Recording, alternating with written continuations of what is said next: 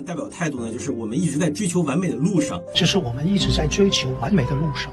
英汽奥迪视频广告涉嫌抄袭事件迅速进入软着陆阶段。五月二十五号凌晨，北大满哥通过社交平台发布关于近期事件的声明，称奥迪公司上司广告负责人已向其当面道歉，他愿意接受道歉。北大满哥表示，目前三方已经达成协议，并将小满作品文案进行了免费授权。这个和为贵的大结局，看上去契合了涉事各方的意愿和体面，唯独对关注此事进展的公众有所忽略。一来没有对保护知识产权、正确应对知识产权被侵害行为起到良好的示范，侵害知识产权危害甚大，要有力遏制此类行为，必须加大对违法行为的惩治，提高违法成本。对有关部门而言，眼前也呈现了一个值得解剖关注的样本。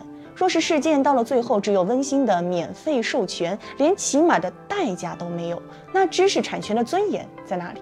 一汽奥迪对广告代理商的处理在哪里？怎么处理的？如何吸取教训，避免再犯？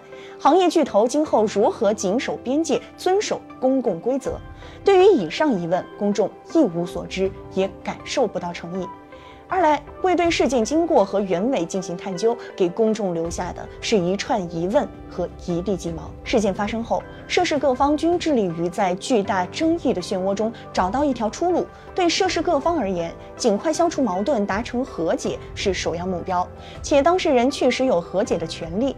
但是在该事件已经成为公共事件后，社会公众已然参与，这就不只是涉事各方私下协调的事儿了。因此，此事的处置过程必须放在。在阳光之下，否则此事件的进展未免落入虎头蛇尾的境地，甚至会激发外界更多联想。事实上，被抄袭方大度免费授权的举动，已然引发网友质疑是否私下收钱和解，更有网友质疑是双方联手炒作。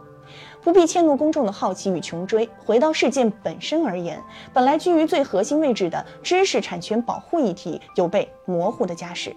公众最关心这个命题，不仅是对公共事件的应有关切，也是对知识产权经常受到侵害愤懑情绪的表达。唯有让这个议题得到重视，让更多知识产权免于被侵，这起事件才不至于白白发生一回，公众的关注也才有意义。